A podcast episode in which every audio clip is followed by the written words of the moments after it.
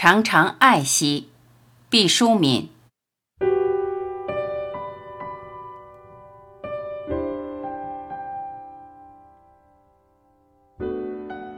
拾起一穗遗落在秋天原野上的麦芒时，我们心中会涌起一种情感。当水龙头正酝酿着滴落一颗椭圆形的水珠，一只手紧紧拧住闸门时，我们心中会涌起一种情感。当凝望宝蓝色的天空因为浓雾而浑浑噩噩时，我们心中会涌起一种情感。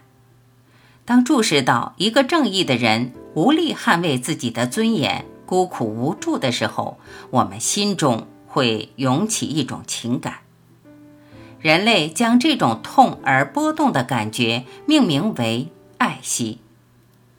我们读这两个字的时候，通常要放低了声音，徐徐地从肺腑最柔软的孔腔吐出，怕惊碎了这薄而透明的温情。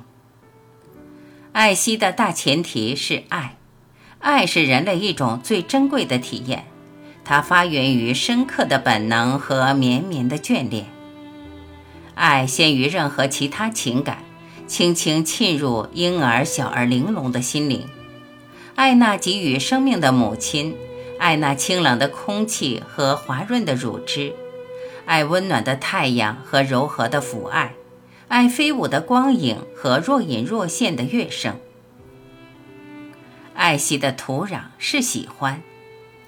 当我们喜欢某种东西的时候，就希冀它的长久和广大，忧郁它的衰减和短暂。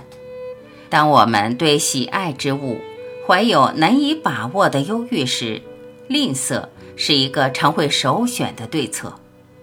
我们会节省珍贵的资源，我们会珍爱不可重复的时光，我们会制造机会以期重享愉悦，我们会细水长流，反复咀嚼快乐。于是，爱惜就在不知不觉中发生了。当我们爱惜的时候，保护的勇气和奋斗的果敢也同时滋生。真爱需用生命护卫，真爱就会义无反顾。没有保护的爱惜是一朵无蕊的鲜花，可以艳丽却断无果实。没有爱惜的保护是粗粝和逼人的威迫，是强权而不是心心相印。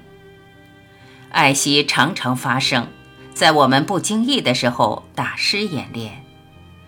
爱惜好比一只竹篮，随着人生的进步，它越变越大了，乘着人自身，乘着绿色，乘着地球上所有的物种，乘着天空和海洋。